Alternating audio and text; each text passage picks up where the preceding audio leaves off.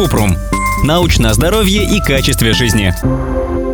Хотелось бы знать, от чего может возникнуть ощущение паутины на одном глазу и как это лечится. Кратко. Чаще всего появление паутины, плавающих нитей или мушек в глазах – это нормально и связано с тем, что стекловидное тело глаза изменяется с возрастом. Но иногда это признак серьезных осложнений, например, отслоение сетчатки. Если эти паутинки появляются внезапно или часто, нужно обратиться к офтальмологу, чтобы не потерять зрение.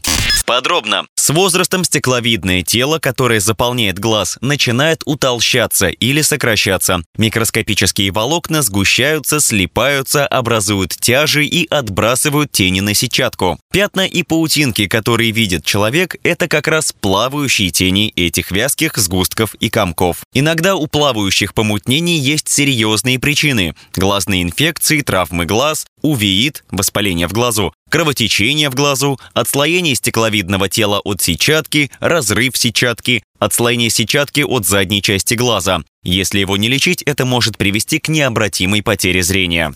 Когда обратиться к врачу? Нужно немедленно обратиться к офтальмологу, если плавающих объектов стало больше, чем обычно.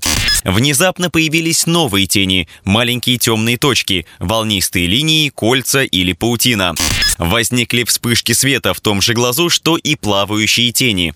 Есть боль в глазах и нечеткое зрение. Появилась темнота с любой стороны зрения. Это признаки потери периферического зрения. Как лечат? Если количество плавающих объектов не увеличивается и не влияет на зрение, они не опасны. Со временем они исчезают или становятся менее заметными по мере того, как человек к ним привыкает. Если они не беспокоят, то лечение не потребуется. Если плавающие помутнения мешают четко видеть, офтальмолог может предложить удалить их с помощью лазера или заменить стекловидное тело глаза.